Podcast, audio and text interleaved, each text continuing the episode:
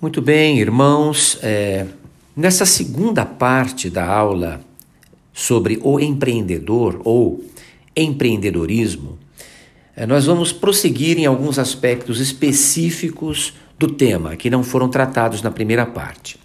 Na primeira parte, nós falamos de aspectos gerais, definimos o empreendedorismo, o seu alcance, as suas possibilidades, de modo geral, não é? é discutimos algumas opiniões de pesquisadores, filósofos, economistas importantes e as diferentes aplicabilidades do empreendedorismo, não apenas como atividade econômica, mas também com atividade social, cultural, educacional, de saúde, religiosa, etc.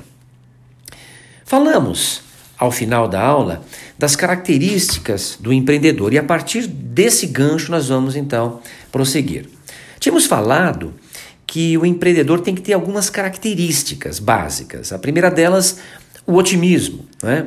O empreendedor precisa confiar no resultado do seu empreendimento e precisa, com base nessa confiança, ter o entusiasmo necessário para trabalhar neste empreendimento para que dê certo.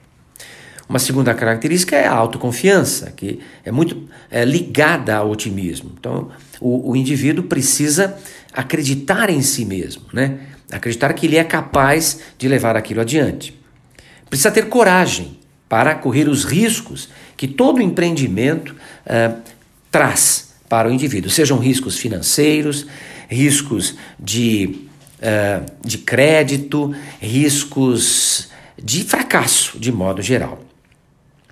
E também ele precisa ter persistência e resiliência na medida em que enfrente obstáculos, problemas, dificuldades, ele precisa ter a, a capacidade de resistir, de prosseguir, de perseverar uh, no seu empreendimento, no seu caminho, uh, para que não desista ao primeiro obstáculo. Vimos também na primeira parte que o empreendedor ele é capaz de fazer um diagnóstico, né? detectar problemas em qualquer é, situação que exista na, no, no, meio que o cerca é, e ser capaz de propor soluções para resolver esses problemas. Tá? É, de modo, em geral, criativo, não, não feito anteriormente. Ocorre que muitas vezes não existe um caminho já trilhado anteriormente. Muitas vezes é feito um diagnóstico de um problema e o empreendedor tem que partir do zero, tem que partir do nada, nada existe. Ele tem que montar toda a sua estratégia, é, vislumbrar um objetivo e traçar o caminho é, para chegar até aquele objetivo de modo totalmente original. É, nem sempre isso ocorre, mas muito frequentemente ocorre. E o empreendedor precisa ter essa capacidade de, é, de originalidade quando ele se debate, quando ele se defronta com um problema nunca antes enfrentado.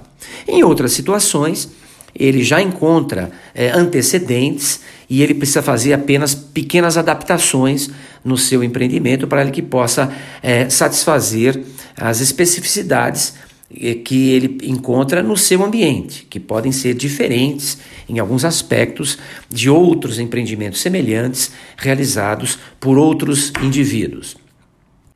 Além disso, como um empreendedor cristão, que aí trazendo um pouco para a nossa realidade, há sempre a necessidade de colocar uh, os empreendimentos, as ideias, os projetos, os diagnósticos em oração, pedir a bênção de Deus, a confirmação de Deus e confiar não é, que o Senhor poderá é, abençoar o, o, projeto, né, o empreendimento, é, se assim for da sua vontade.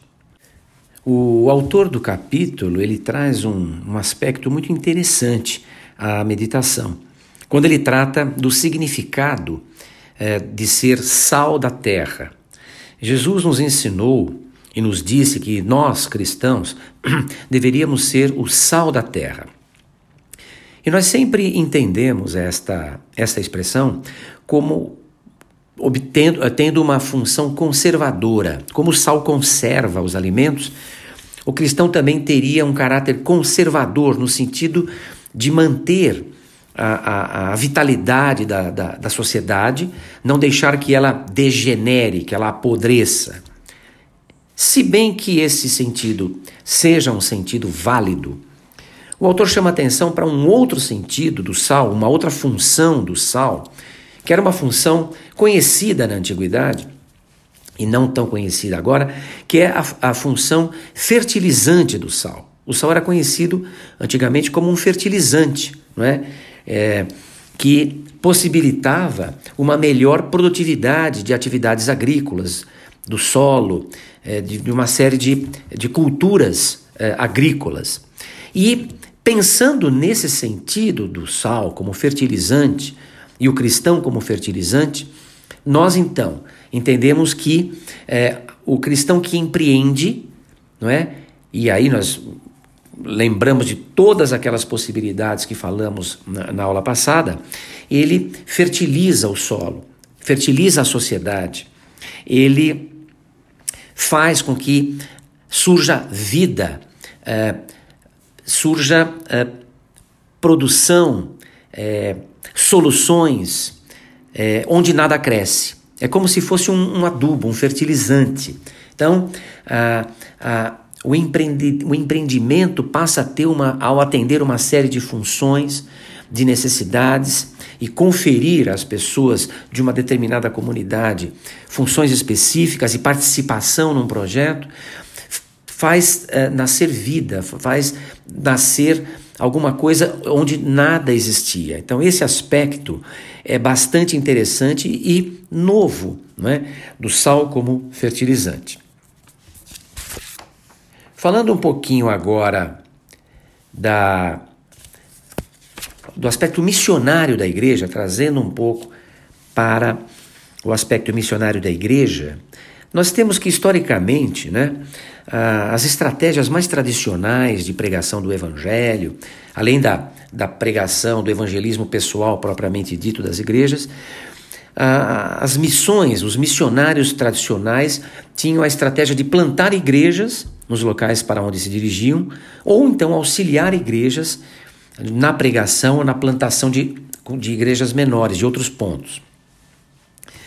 Ah, com a, o avanço, né, com o passar do tempo, percebeu-se que outras estratégias eram válidas também, como ah, projetos dos mais variados né, que empregassem missionários que tinham habilidades especiais. Então, projetos sociais, projetos esportivos, projetos linguísticos, projetos de saúde, os mais variados, é, para alcançar e para ser um meio de pregar o Evangelho e al alcançar aqueles que estavam é, se perdendo.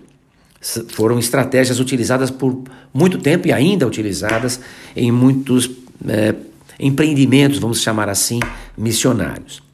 Mais recentemente, temos observado uma inflexão no sentido de empregar não missionários de formação, mas pessoas profissionais das mais variadas áreas que tenham essa capacidade empreendedora e que tenham projetos viáveis para se dirigirem a determinados locais onde os seus empreendimentos possam ser relevantes naquela população e através desse empreendimento ele se insere na sociedade e passa a ser um ponto de pregação e de evangelismo eh, missionário. Então, percebemos que também na área missionária, o empreendedorismo tem também a sua aplicação nos dias que estamos vivendo. Portanto, concluindo a nossa segunda parte, devemos então sair dessas duas aulas com uma ideia um pouco menos preconceituosa de empreendedorismo, abrindo um pouco mais o leque de possibilidades para uma série imensa de projetos possíveis é, em, em todas as áreas de atuação humana, inclusive na vida da igreja, seja na vida dos ministérios internos da igreja ou uh, na atividade missionária da igreja. Uh, os princípios, as características do empreendedor são válidas e são aplicáveis. Então, que possamos meditar nisso. E se você, como nós falamos na aula passada, tem um projeto, uma, um incômodo frente a uma, a uma necessidade e tem uma ideia de que pode resolver essa necessidade, esse problema, desenvolva isso, traga para a liderança arregace as mangas, ore ao Senhor.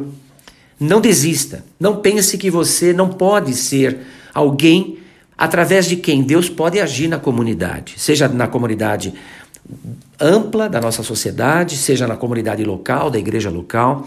Você pode ser uma bênção para muitas pessoas. Então, eu fico aqui o meu, o meu desafio, o meu convite para essa meditação e que você possa é, ser abençoado e ser também uma bênção na vida da igreja.